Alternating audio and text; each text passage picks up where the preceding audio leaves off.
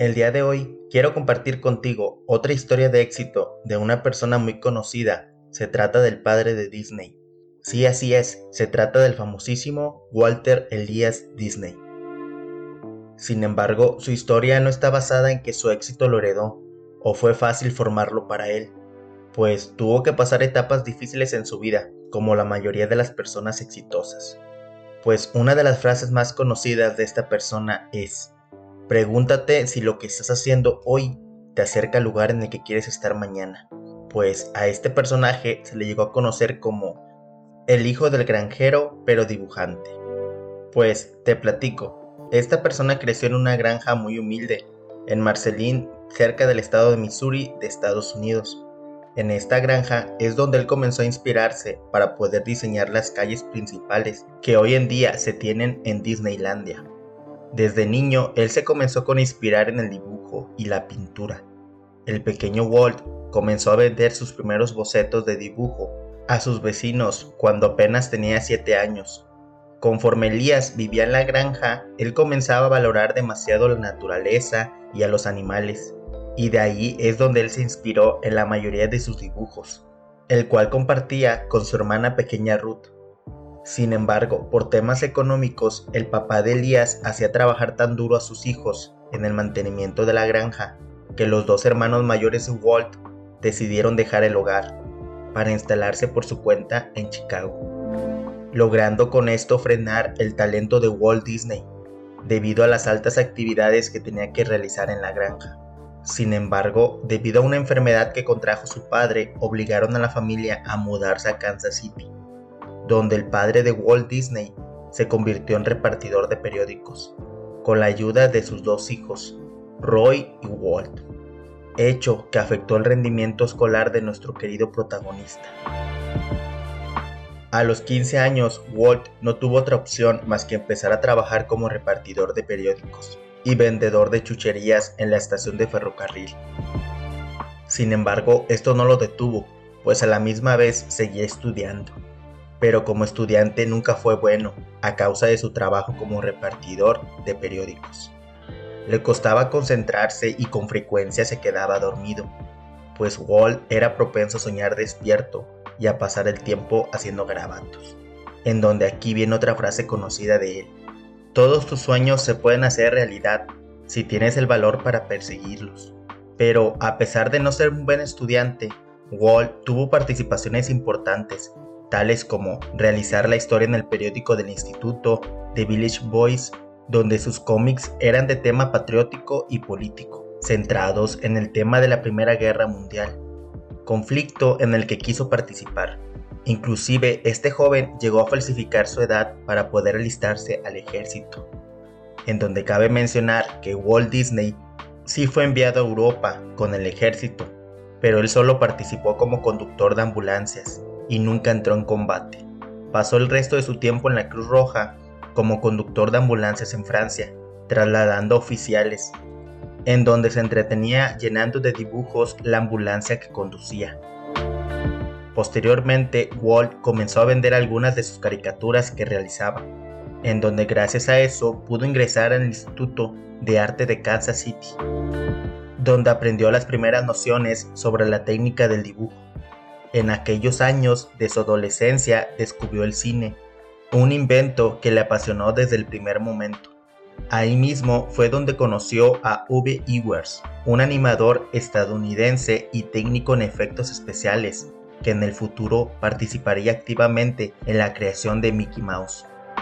Su amistad les llevó a fundar una empresa y en 1922 Walt fundó su propia empresa en donde se dedicó a hacer cortos infantiles como Cenicienta o El gato con botas, en donde contaba con la ayuda de sus amigos que conoció en el Instituto de Arte Kansas. Sin embargo, la quiebra de su principal cliente obligó a Walt a trasladarse a Hollywood en 1923, aunque allí no tuvo suerte a la hora de encontrar trabajo y tuvo que acudir a solicitar ayuda de su familia en donde pudo fundar junto a su hermano la Disney Brother Studio. Sin embargo, a pesar de que contó con un contrato importante, este no fue suficiente para cubrir los gastos.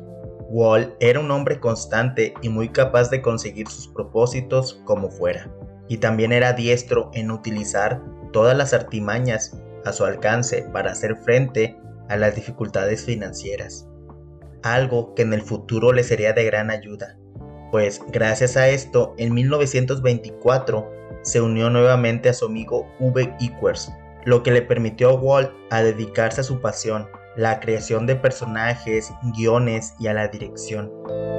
Y así pasaron años intentando conseguir clientes y mantenerlos, trabajando en realizar anuncios de periódicos, dibujar personajes para folletos, hasta que por fin en 1927 crearon un personaje exitoso, el cual se conocía como la nueva serie Oswald el Conejo Fortunado, distribuida por Universal Pictures, con un éxito casi instantáneo. El personaje fue creado y dibujado por Equers. Su éxito permitió el crecimiento del estudio.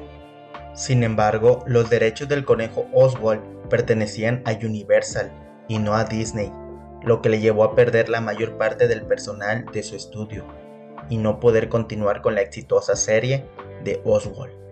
Esto fue muy doloroso para los socios, pues realmente les habían quitado algo que con tanto esfuerzo habían conseguido.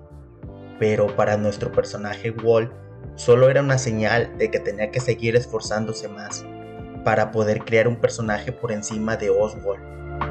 Pues tras perder los derechos sobre el conejo Oswald, Walt optó por crear un nuevo personaje, un ratón animado que básicamente era igual que el conejo, pero con orejas redondas en lugar de alargadas. Y sí, así es, este personaje era el ratón famosísimo Mickey Mouse. La primera aparición de Mickey tuvo lugar el 15 de mayo de 1928 en Plain Crazy, un cortometraje mudo. Sin embargo, el nacimiento de Mickey Mouse no fue sencillo, pues para Disney no lograba conseguir interés en los distribuidores, por Plain Crazy ni por sus socios en donde Walt y su equipo optaron por crear una película sonora utilizando el personaje de Mickey Mouse, en donde le fue de gran interés al empresario Pat Powers, el cual proporcionó a Disney tanto la distribución de la película como el Symphone, un sistema de sincronización de sonido. Desde entonces, todas las películas de Disney serían sonoras. El propio Walt se encargó de los efectos vocales de sus primeros cortometrajes y fue así como nació la voz de Mickey Mouse. Mickey Mouse conoció un extraordinario éxito, hasta el punto de que durante la década de 1930 el mercado se inundó de productos relacionados con el personaje, desde juguetes infantiles y relojes de pulsera hasta un brazalete de diamantes. Numerosas personalidades públicas declararon su admiración por Mickey Mouse, incluyendo famosas actrices, presidentes de países e inclusive el mismo rey de Inglaterra. En 1932, por fin Disney estrenó su primera película en color, en donde consiguió el Oscar al mejor cortometraje de animación. Ese mismo año, Disney recibió también un Oscar honorífico por la creación de Mickey Mouse. Pronto aparecieron series derivadas protagonizadas por nuevos personajes como el pato Donald, Goofy y Pluto. Y es así como Walt hizo realidad su sueño, pues en la actualidad el pequeño estudio de animación que en 1923 fundaron Walt y su hermano se ha convertido en una de las mayores empresas en el ámbito del entretenimiento, con unos ingresos anuales de 30 millones de dólares. The Walt Disney Company gestiona 18 parques de atracciones, 39 hoteles, 8 estudios cinematográficos y 11 canales de televisión por cable. Es por eso que te digo lo siguiente, y pon mucha atención.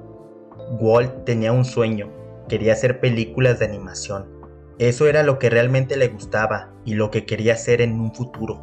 Walt argumenta que Mickey Mouse salió de su mente en una libreta de dibujo mientras viajaba en un tren, en un momento en que su empresa estaba en el punto más bajo y el desastre parecía estar a la vuelta de la esquina. Pues si te pones a pensar bien, él pudo haber acabado trabajando en el floreciente ferrocarril o seguir vendiendo periódicos o dibujando para otros. Pero él tenía un sueño, tenía una meta. Trabajó arduamente se arruinó, se rehizo, siguió trabajando, persiguiendo su sueño y aprendiendo, y logró crear un mundo de fantasía que hoy es admirado en todo el mundo. Es por eso que te pregunto, ¿y tú tienes un sueño? Si tienes un sueño, persíguelo y aún más importante es que ante cualquier situación no debes de rendirte nunca ante nada. Siempre continúa aprendiendo, a reconocer a las personas que saben más que tú, a motivar cada miembro de tu familia o amigos. Siempre mantén una sonrisa en tu rostro y trata de tomar las mejores decisiones que te pueden beneficiar a ti y a toda tu familia. En pocas palabras, siempre sé una persona positiva y precavida, que se disfrute de tu compañía y vas a ver que eso ampliará aún mejor tu vida de manera tan positiva que te dará ánimo a seguir luchando por alcanzar cada logro que te propongas.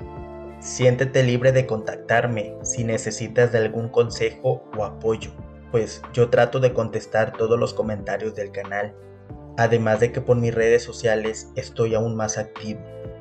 De todo corazón deseo que alcances tus metas y que con eso consigas ser feliz. Cuídate mucho, no dejes de soñar y sobre todo no dejes de prosperar. Espero que tengas un buen día y Dios te bendiga hoy y siempre. Recuerda